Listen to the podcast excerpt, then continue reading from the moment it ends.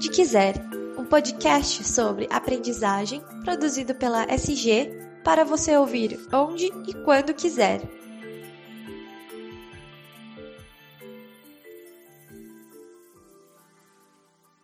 Olá pessoal, tudo bem com vocês? Eu espero que sim. Seja muito bem-vinda, seja muito bem-vindo ao podcast Onde Quiser o espaço de compartilhamento de conhecimento e inteligência em treinamento e desenvolvimento e também educação corporativa da SG Aprendizagem Corporativa. Hoje a gente vai abordar um tema que é muito caro para todos nós aqui da SG, que é o tema do capitalismo consciente. Mas antes da gente entrar é, no nosso tema do dia, eu gostaria, claro, de convidar você a seguir a SG Aprendizagem Corporativa nas redes sociais. A gente está no Facebook, está no Instagram, está no LinkedIn. Então não tem desculpa, é só procurar por SG Aprendizagem Corporativa em qualquer uma dessas redes e se conectar com a gente. Assim você fica sabendo de todas as nossas novidades e, inclusive, sabe quando a gente tem episódio novo deste podcast, do podcast Onde Quiser, é, sendo postados nas plataformas. A gente está no Spotify, no SoundCloud e agora também no Apple Podcasts. Então, fica a dica também de você assinar o feed do nosso podcast em qualquer uma dessas três plataformas. Assim você consegue você recebe uma notificação, né? Toda vez que um episódio novo é postado, é publicado, você recebe uma notificação e consegue ficar antenado com tudo que a gente está abordando aqui no podcast, onde quiser, que é o nosso podcast, como eu falei, o nosso ponto de encontro para falar sobre treinamento desenvolvimento e educação corporativa. No, o, o, nosso tema de hoje, que é a questão do capitalismo consciente, ele gera muitas dúvidas, ele, ele é um tema que é, de uma forma ou de outra, acaba, acaba gerando algum tipo de, de polêmica nas redes sociais e etc., especialmente nesse ambiente mais polarizado que a gente vive. Mas, como eu falei, esse é um, ambiente, esse é um tema muito caro para a gente. E, então eu gostaria de propor aqui neste episódio que a gente faça uma jornada para entender, para conhecer um pouco mais em detalhes o que é o capitalismo consciente e de que maneira ele pode transformar a realidade das nossas empresas, das organizações, das pessoas e da nossa sociedade como um todo. Para ajudar a gente nessa jornada de conhecimento, eu tenho o enorme prazer de contar com a participação da Graziela Merlina, que é conselheira deliberativa e diretora de educação do Instituto Capitalismo Consciente Brasil. Graziela, seja muito bem-vinda ao nosso podcast. Obrigada, Daniel. Um prazer estar com vocês prazer é nosso e eu, obviamente, quero começar essa, essa nossa conversa colocando na mesma uma pergunta que é, é básica, mas eu considero essencial, que é uma definição, né? A gente precisa definir o que é capitalismo consciente. A gente, como eu falei, a gente vive num mundo é, muito histriônico às vezes, né, em que ah, só a palavra capitalismo já dá arrepios em muita gente e não deveria ser assim, mas a questão do capitalismo consciente eu imagino que, te, que traga uma, uma nova perspectiva para esse para a nossa sociedade, para o sistema em que a nossa sociedade está organizada. Mas eu queria que você compartilhasse um pouquinho com a gente sobre é, de que maneira você definiria capitalismo consciente, Graziella.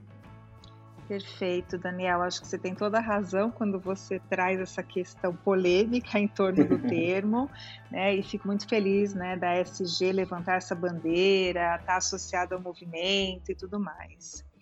É, realmente, quando a gente fala capitalismo consciente, muitas pessoas às vezes perguntam: mas isso é possível? Essas coisas coexistem? É, né? exatamente.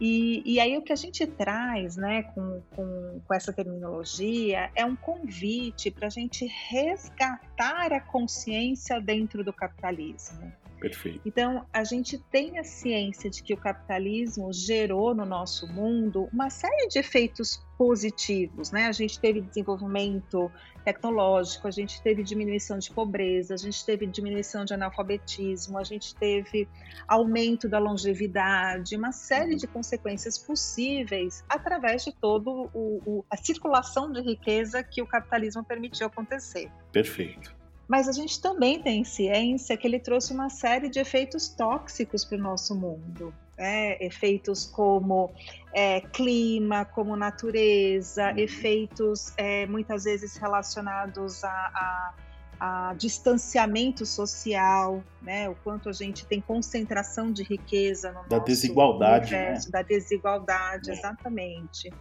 É, consequências de é, emocionais, inclusive, né? Dessa, desse ambiente que valoriza muito mais o ter do que o ser, um consumismo muitas vezes exagerado. É então, é, é, olhando para tudo isso, quando a gente fala de capitalismo consciente, é reconhecer que o capitalismo é um sistema que de fato permite a geração de riqueza no nosso mundo, uhum. mas que ser consciente é não só gerar, mas também circular riqueza. Uhum. Não é acumular riqueza, não é ter o acionista como único interessado no negócio, é ter a sociedade como um todo impactada pelo negócio. Então, a consciência é que a gente lida com diversos tipos de capital, capital financeiro, capital emocional, capital intelectual, capital ambiental e assim por diante, Sim. quando a gente está gerenciando um negócio. E todo este capital, ele é, tem condições de gerar riqueza, mas ela só tem valor se ela circula no nosso sistema, se ela está a serviço de trazer impactos positivos para o mundo. Então é daí que vem. E aí a gente resgata de onde o capitalismo nasceu, né? Ele nasceu como uma livre troca entre capital e talento. Né? Uhum. Alguém tem né, o capital que eu preciso e alguém tem o talento que eu preciso. É. Mas a partir do momento em que a acionista passou a ser o, o, o principal jogador nesse, nesse mundo e maximizar retorno, retorno de eh, maximizar lucro, retorno de curto prazo, passaram a ser as coisas mais importantes, a gente distorceu a função desse sistema econômico. Perfeito, Graziella. O que mais me, o que mais me agrada na ideia do capitalismo consciente é o fato de que de que ele não propõe necessariamente uma ruptura, algo absolutamente radical, muito pelo contrário, né?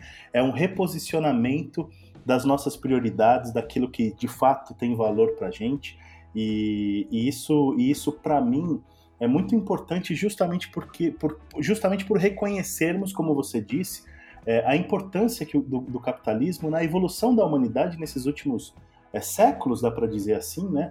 Porque, de fato, essa geração de riqueza e prosperidade, ela alterou em, em muito a nossa condição de vida, e alterou para melhor, né? A nossa condição de vida, a nossa saúde, a nossa ciência, medicina, todos os avanços, uhum. né?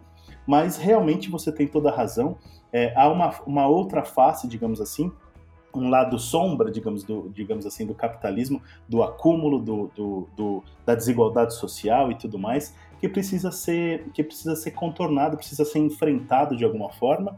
E, e me parece que o capitalismo consciente é exatamente a resposta para essas questões, para essas dúvidas que a gente, que todos nós, eu acho que em alguma, algum, algum momento da vida acaba tendo. Exatamente. E, né? e eu, eu, queria que você contasse um pouquinho é, sobre a criação do Instituto Capitalismo Consciente é, e também da atuação aqui no Brasil. Como, como é que se deu tudo isso, Graziella? É, o instituto ele nasceu nos Estados Unidos é, numa, é, numa iniciativa que juntou aí o, o Raj Sisodia, que é um acadêmico, um estudioso Sim. desses assuntos, com o Joe Mackey, que é o fundador do Whole Foods. Então a gente teve um, uma mente acadêmica com uma mente empresária né, se juntando para fundar o instituto. Ele nasceu de uma inquietação específica do Raj Sisodia, que é um indiano naturalizado americano e que trabalhava na área de marketing de uma grande empresa de bens de consumo. E aí, num determinado dia, ele se deu conta que a verba de marketing com a qual ele lidava todos os anos, para convencer as pessoas muitas vezes a comprarem coisas que nem sequer elas precisavam, precisavam uhum. é, ela, ela era proporcional ao PIB da Índia, que era o seu país de origem. E aí ele começou a se questionar, né, o quanto que aquilo estava a serviço de algo que teria ou não consequências positivas para o mundo. E aí ele se intrigou com o seguinte: é, por que, que, algumas empresas eram tão queridas, tão reconhecidas pelos seus clientes, pelos seus colaboradores, pelos seus fornecedores, e nem sequer tinham um investimento direcionado a marketing. O que, que elas tinham de especial que elas eram queridas sem precisar pedir para serem perfeito, queridas, né? Perfeito. E, e aí, quando ele começou a pesquisar essas empresas, ele encontrou algumas características comuns entre elas E ele publicou essa pesquisa num livro chamado Empresas Humanizadas, que foi o livro que o John Mackey é, teve acesso, leu, e ele falou: Nossa, tem mais gente pensando que nem eu, né? Tem, tem um mundo aqui que pensa é, dessa forma. E aí ele se aproxima do Raj e os dois então decidem fundar o movimento do capitalismo consciente nos Estados Unidos. Ele veio para o Brasil em 2013, através de um grupo de consultores, professores, empresários, pessoas inquietas com o tá. modelo instalado nas organizações e que começa a pesquisar é, que outras referências na forma de fazer negócios poderiam existir. Uhum. E aí, acessando o movimento nos Estados Unidos, eles entenderam, entenderam que um caminho era trazer então o capitalismo consciente para o Brasil, ao tá. invés de começar algo do zero aqui. Perfeito. E, e, desde então a gente tem trabalhado com consciência, educação, expansão do movimento para que a gente tenha cases aqui, né, Daniel? Porque a gente traduz muito livro de fora e a gente sabe que o Raj pesquisa muitas coisas que acontecem fora do Brasil. Sim. Mas a gente sabe que aqui a gente tem muito exemplo bom, muita coisa bacana acontecendo. Verdade. A gente tem vários Brasis dentro de um só, então não é o que acontece no nosso eixo é, Rio-São Paulo, é o que acontece no Brasil como um todo. E a gente tem trazido cada vez mais essas histórias para a luz. Que maravilha, que ótimo. Eu, eu, eu, queria te fazer uma pergunta que, evidentemente, eu acho que está na base da, da construção do, do ideal, né, ou do ideário do capitalismo consciente, que, que é o seguinte, né, é possível, então, a gente pensar é, em um negócio lucrativo e, ao mesmo tempo, é, pensar ou lidar, de alguma forma, com a, com a queda da desigualdade social ou com o combate à uhum. pobreza no mundo, por exemplo, é, é porque o lucro é uma instituição, digamos assim, capitalista muito muito debatida ao longo do, de tantas décadas e tudo, uhum. e, e até de alguma forma é, ela, ela, é quase é, é, quase como se fosse um, um, um tabu. Para muita gente falar de lucro é quase como se fosse falar de algo que, que, que sabe aquela coisa que não se deve falar? Como se fosse o, o Voldemort do, do Harry Potter sabe? Alguma coisa assim. Uhum. E, e, essa visão é absolutamente, na minha visão, anacrônica, né? não faz muito sentido, mas, mas é assim que, que a nossa sociedade, uma, uma parte da nossa sociedade, lida com a ideia do lucro e etc. E tal. Então, dá para a gente conjugar essas ideias de ter uma empresa lucrativa e ainda assim a gente colaborar com, com o fim da desigualdade social, ou pelo menos com a diminuição da desigualdade social e o, e o combate à pobreza no mundo? Ai, Daniel, essa, esse é o nosso sonho, né, como Sim. instituto, né, que o lucro de fato ele esteja a serviço de um, resolver as desigualdades sociais. Né. Perfeito. Né? Então, quando a gente fala em lucro, sim, né, ele tem um viés é, é, mais uh, complicado, né, como uhum. que você relatou aqui, porque de fato a gente tem um, um, muitas, muitas práticas de acúmulo de riqueza e o lucro só serve sim para dar retorno para poucas pessoas. É verdade. A gente tem uma realidade hoje no Brasil de uma concentração no mundo, perdão, de uma concentração de renda é, em, pou, de um pouco mais de duas mil pessoas frente a 800 milhões de pessoas passando fome, Nossa. né? Então é, é, tão discrepante que a gente entende que o lucro ele pode ser vilão, né? Muitas uhum. vezes. Claro. É, agora, quando o lucro ele está a serviço de circular no nosso sistema, está a serviço de trazer impacto para a sociedade, ele é exatamente o veículo que consegue proporcionar isso, né? Então, é, a gente fala que toda, toda empresa tem um CNPJ e uma razão social. Né? Uhum. Né? Razão é. social é a razão pela qual aquela empresa existe socialmente. Frente à sociedade. Gente, frente à sociedade, exatamente. E a gente esquece disso, né? É. A gente esquece que toda empresa, todo negócio, toda organização, ele tem um porquê social para existir. A gente só e lembra do CNPJ na hora de emitir é. a nota fiscal, né? Exatamente. e, a, e, a, razão social ainda tem que ser curtinha para não dar é, trabalho, né? Para não dar trabalho, é verdade. É. Então, e, e, e, assim, eu sou muito fã do, do Raj Sisodia no livro que ele lançou recentemente chamado Empresas que Curam, que ele traz uma seguinte reflexão, Se a sua empresa não está a serviço de curar uma dor do mundo, então ela está a serviço de piorar essa dor. Tá. Não existe ficar em cima do muro como tá. um negócio. Indif né? É neutra, né? Não existe neutralidade. Não é neutro, é, exatamente. Ou eu tenho um produto e um serviço que está reconhecendo as dores do mundo e de alguma forma está trazendo condições de tratá-las, uhum. ou eu estou olhando para as dores do mundo e estou fingindo que eu não vejo e estou continuando no, no, negócio como sempre. Né? Perfeito. Então, existe sim, a partir do momento que o lucro está a serviço desse olhar social, desse impacto social, de fato ele está a serviço de é, trabalhar as desigualdades. Tá, perfeito. Aproveitando que você citou já dois livros do Raj Sisodia, eu, eu queria citar o livro Capitalismo Consciente: Como Libertar o Espírito Heróico dos Negócios, que foi escrito pelo Raj em parceria com o John Mack.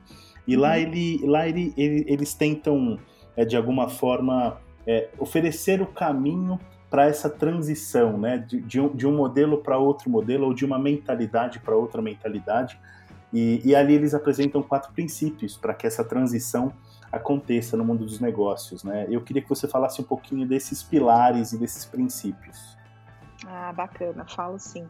E, e, esse livro que você cita, Daniel, a gente fala que é a Bíblia do capitalismo consciente, tá, né?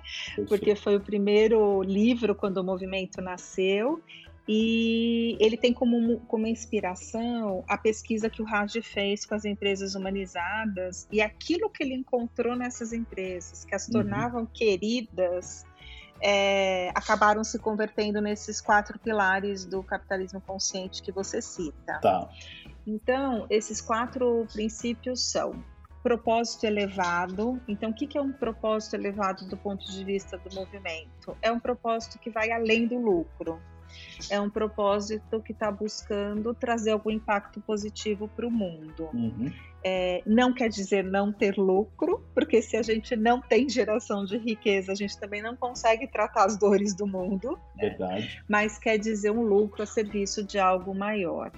É, a gente sabe que propósito hoje em dia é uma discussão que pode estar distorcida ou desgastada, porque a gente tem usado muitas vezes esse termo de uma forma muito abrangente, muito genérica.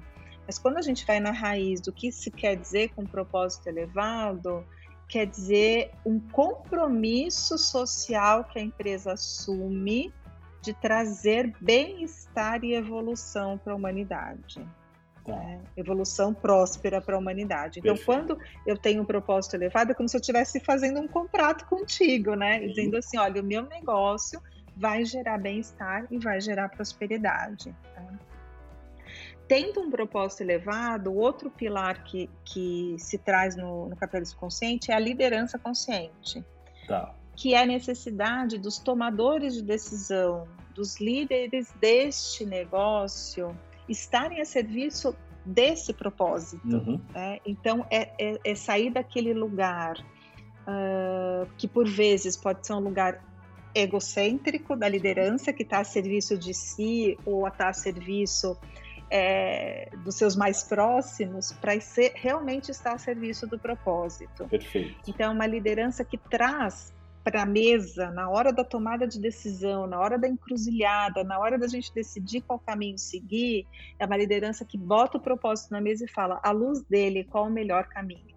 Maravilha, né? perfeito. Se a gente estiver ferindo o propósito, não é um bom caminho. Vamos é, parar então, por aqui, isso, claro.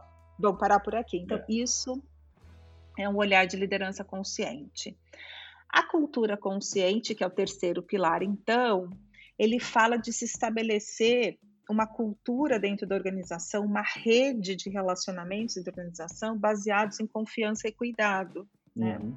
Então, confiança e cuidado como se fosse o tecido social dentro da organização. Perfeito. E que a partir do momento em que a gente está cuidando das pessoas, porque isso Cuidado é um princípio atemporal, né? Não importa se a gente está em crise, não está em crise, que momento econômico a gente está, se a gente está com vírus, não está com vírus. Sim. O cuidado é atemporal para todas as pessoas, né? É então, quando cuidado se instala, a gente também reforça a confiança e dentro deste ambiente, dentro dessa cultura, a gente impede que se perpetue tudo aquilo que é tóxico ao uhum. cuidado e à confiança. Né? Então, cultura consciente talvez seja muito mais sobre não permitir ir adiante aquilo que não se deve, do que muitas vezes ficar reforçando o que se deve. Né? Tá. E o quarto e último pilar, que é a orientação aos stakeholders, que é um convite, de fato, para as organizações irem além das suas fronteiras, irem além das suas paredes. É olhar todos os interessados impactados pelo negócio. Então, não é só sobre foco no cliente, né, a experiência do cliente, mas também de colaboradores, de fornecedores, de parceiros, de comunidade, de governo, de acionistas, ou seja, todo mundo que está envolvido com o uhum. negócio. Uhum. Então, é, não adianta eu ter uma cultura consciente dentro de uma organização e ter relacionamentos tóxicos com os demais parceiros. Tá? Então, aí formam os quatro pilares quatro do pilares. movimento. Perfeito. Acho que, acho que a apresentação, da forma como você fez, é, deixa, deixa boa parte dos nossos ouvintes com uma, com uma enorme vontade de ler o livro Capitalismo Consciente. Fica então, inclusive, aqui a dica mesmo de leitura: Capitalismo Consciente, Como Libertar o Espírito Heróico dos Negócios, escrito por John Mack e Raj Sisodia. Esse livro é poderosíssimo, né? Ele é, é desses livros que tem, que tem de fato poder de mobilizar é, muitas pessoas. É, inclusive, foi o livro que o nosso CEO, Sérgio Guerra, leu é, quando teve contato, né? Foi o primeiro contato, digamos uhum. assim, com, com, o capitalismo consciente do nosso CEO, e foi a partir dali que a SG passou, inclusive, a fazer parte e levantar a bandeira do capitalismo consciente, fazer parte do Instituto Capitalismo Consciente aqui no Brasil e tudo mais. Então, acho que fica um convite à leitura aí muito importante e muito poderoso. É, eu queria. Você citou em algum momento ali a questão da, de, de, das empresas humanizadas, e, e, isso me despertou uma coisa que a gente fala muito com a gente fala muito com profissionais de RH. E, uhum. eu, e a gente sabe que o segmento de recursos humanos das empresas ele, ele é um segmento muito, muito propício, digamos assim, a novos, a, a termos novos, nomenclaturas diferentes, imodismos, aquela coisa toda, embora efetivamente é, nem, nem tanta coisa assim muda, mas é, a gente tem percebido, evidentemente, uma evolução muito grande na, na área de recursos humanos e uma, e uma ampliação dessa consciência da importância da área de, de, recursos humanos nas empresas cada vez maior nos últimos anos. Mas eu, quando você falou em empresas humanizadas e tudo, eu acabei lembrando de como esse é um termo que a RH sempre, sempre usou, não, mas usou muito nos últimos anos e tudo, e eu fiquei pensando, poxa, será que empresa humanizada é, e é, é, sinônimo de capitalismo consciente? Quer dizer, isso tem. De que maneira essas ideias se conectam, na sua opinião, Graziella? Uhum.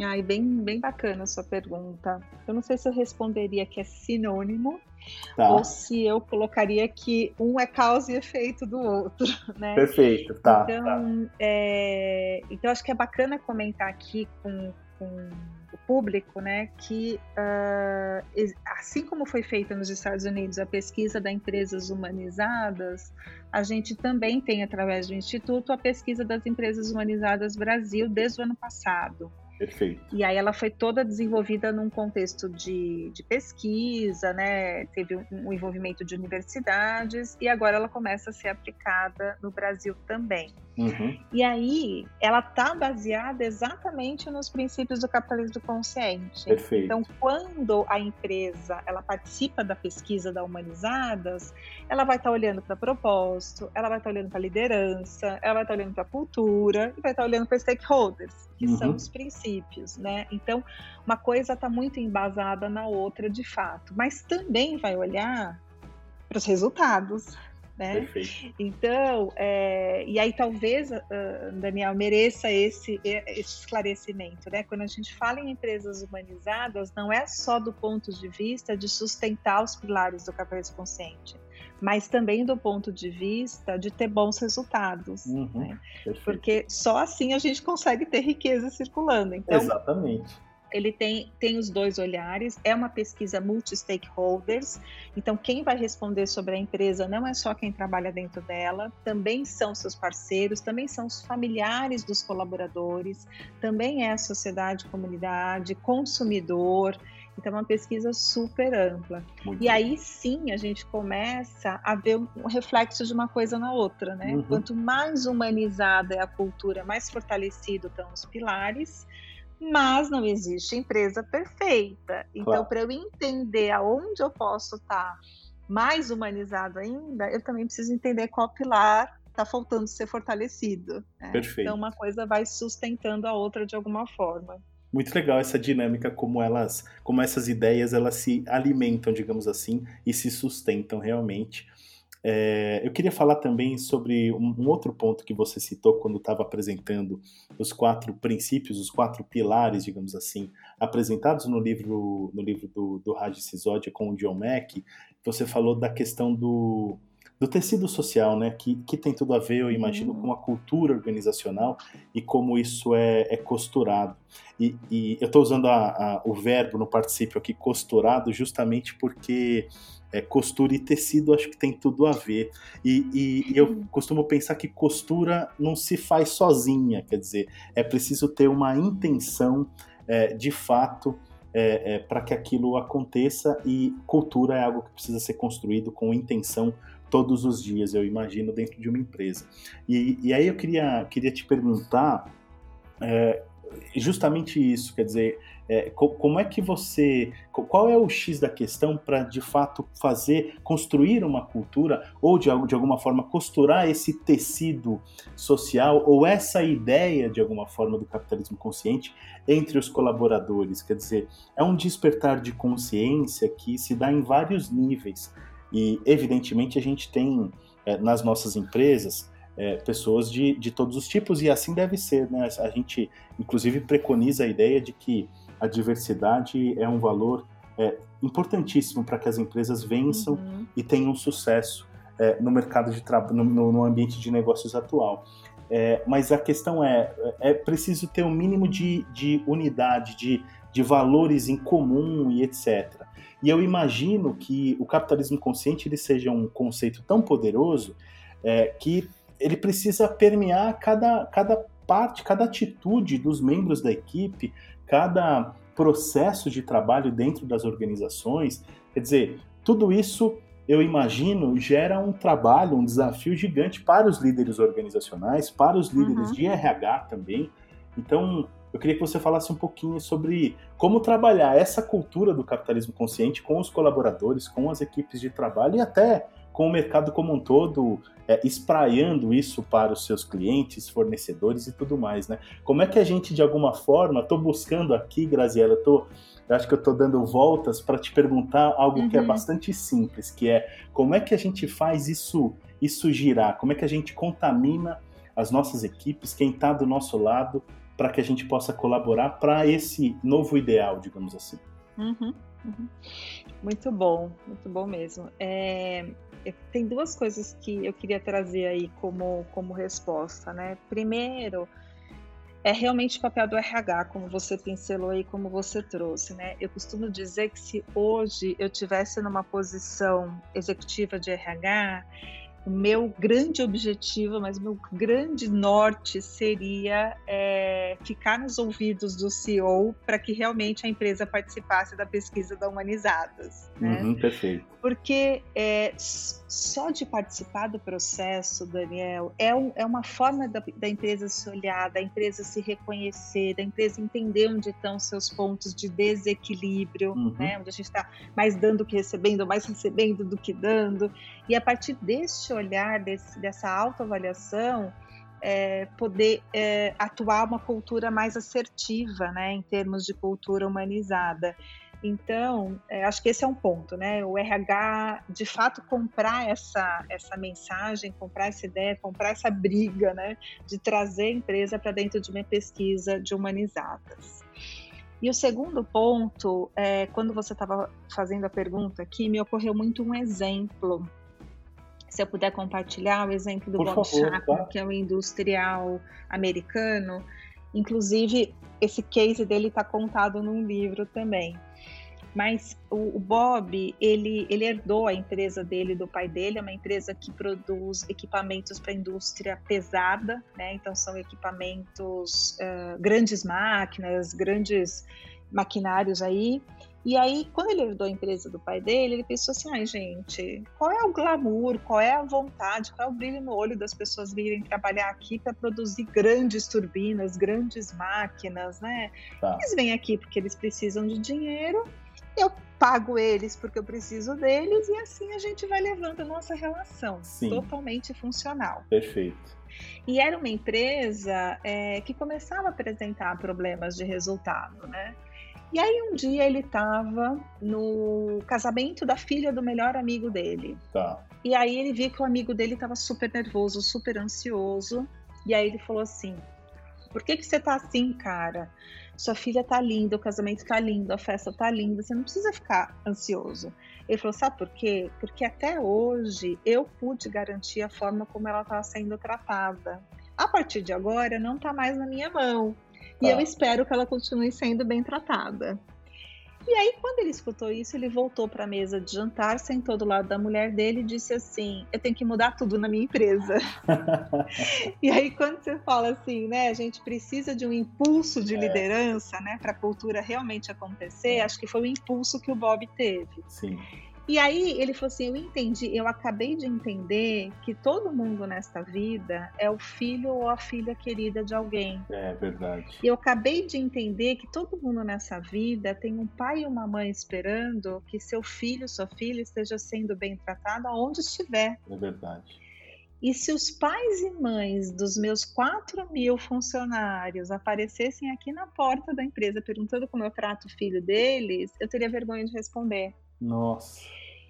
E foi nesse momento que ele começou a fazer uma transformação cultural da empresa, mas partindo da onde? De convidar as pessoas a participarem disso, tá. de ouvir as pessoas, de entender que os grandes problemas da empresa tinham respostas simples, porque era só perguntar para quem fazia, para quem estava envolvido naquilo. Uhum. Né? E ele começou a construir uma cultura colaborativa, criativa, participativa, que é o que ele relata no livro, chamado Todos São Importantes. E, e aí o case está completo lá, né? Eu estou resumindo aqui.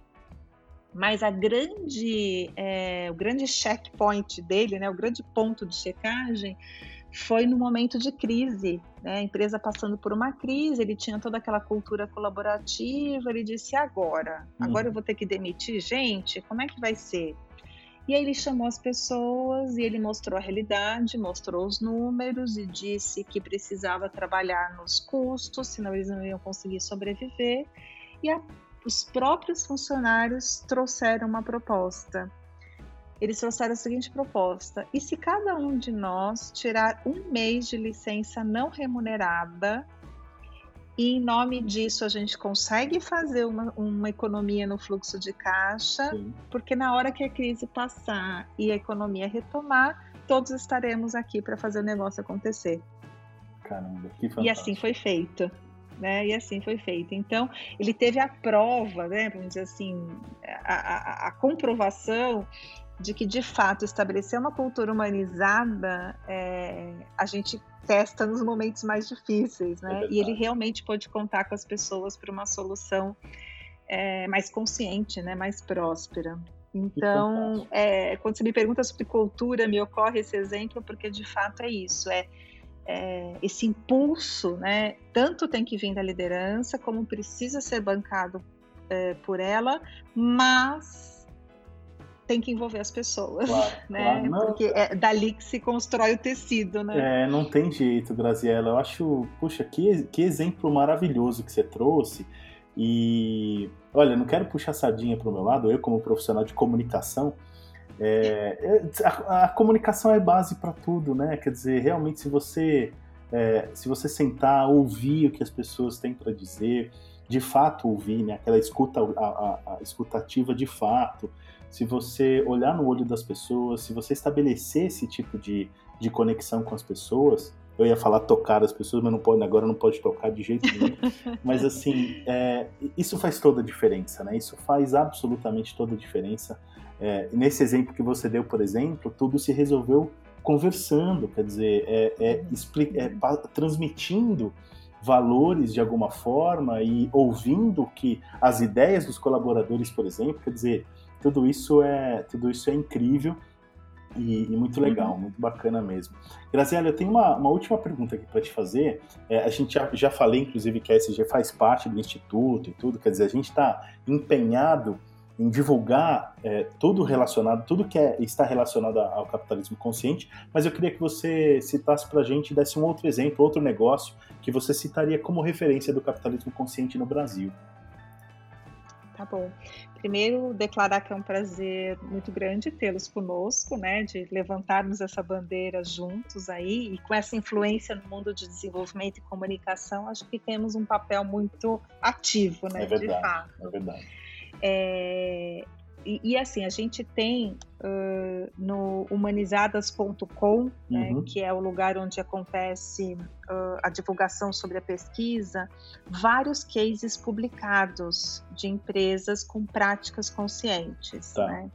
Então, de novo, só para reforçar, não existe empresa perfeita, então você pode ter uma prática de cultura consciente em uma, uma prática de orientação para stakeholders em outra, mas é, a ideia é que a gente possa ter narrativas que nos inspirem a implementar a prática que faça sentido no nosso negócio, claro. na nossa organização. Claro. Então, ali é uma fonte bastante interessante para a gente ter contato com esses cases. Que legal. E a gente também entende que as empresas elas estão sempre num processo evolutivo. Né? Então, é, não é porque hoje a gente está divulgando uma prática consciente que a gente não tem que sustentá-la para que amanhã a gente é também claro. possa falar dela. Né? É então, muitas vezes as pessoas falam, ah, mas você viu o que tal empresa fez? Ok, né? fez, mas entendeu né? Entendeu que não estava no caminho, corrigiu, deu uma solução, né? A gente também tem que entender que os indivíduos e empresas são evolutivos, né? Então eu posso citar é, empresas como Natura, Reserva, Johnson Johnson, a Braille, a Elo 7, a Cacau Show, Fazenda do Futuro, a Movida. Então, tem uma série de empresas com cases extremamente interessantes. E vejam que a maioria que eu citei aqui são empresas nacionais. É. Né? Então, acho que tem, tem uma pitada interessante da gente entender é, a evolução como cultura né? brasileira uhum. também. Não é só a evolução da cultura da empresa. Mas eu, eu recomendo realmente o acesso a humanizadas para poder olhar esses cases em detalhes e eu tenho certeza que cada um vai se identificar com uma prática diferente e vai poder trazer para o seu dia a dia. Com certeza. Graziela, eu queria agradecer demais a você por, por todos os esclarecimentos, por todos os insights, por explicar para a gente o que é o capitalismo consciente. Eu, pessoalmente, fiquei, fiquei mais ainda é, engajado com a causa, digamos assim, ainda mais mais admirado com tudo, com todo o potencial e com todo, toda a potência, de fato, que, que o capitalismo consciente apresenta. Então, eu queria te agradecer imensamente mais uma vez pela participação aqui no podcast Onde Quiser. Obrigada. E fica o convite para o ouvinte aí é, que queira se tornar embaixador ou embaixadora do movimento, que o acesso é, é livre, todo mundo é muito bem-vindo. Né? É só procurar pelo Instituto que você pode se tornar um embaixador ou uma embaixadora do movimento. Com certeza, Graziela. Mais uma vez, super obrigado e muito sucesso para você na sua caminhada é, junto ao, ao Instituto. Obrigada. E aí, eu espero que você que está nos ouvindo agora tenha gostado do nosso bate-papo de hoje. Hoje eu conversei com a Graziela Merlina, conselheira deliberativa e diretora de educação do Instituto Capitalismo Consciente Brasil. É, a gente travou aí uma conversa muitíssimo interessante, muito legal, é muito enriquecedora para mim e eu espero que para você também, que você tenha gostado bastante. Eu gostaria de renovar o convite para você seguir a SG aprendizagem corporativa, que é quem organiza, que é quem oferece esse nosso podcast onde quiser para a nossa audiência. SG Aprendizagem Corporativa, a gente está no Facebook, no Instagram, no LinkedIn. Basta procurar por nós lá e vai ser muito bom, muito legal ter contato com vocês. Além disso, eu quero convidar você a assinar o feed do nosso podcast aí no tocador de sua preferência. A gente está no Spotify, no SoundCloud e no Apple Podcasts também. Então vale a pena assinar o feed, assim você recebe uma notificação ou é avisado sempre que um novo episódio é publicado. Ok? Um grande abraço e até mais.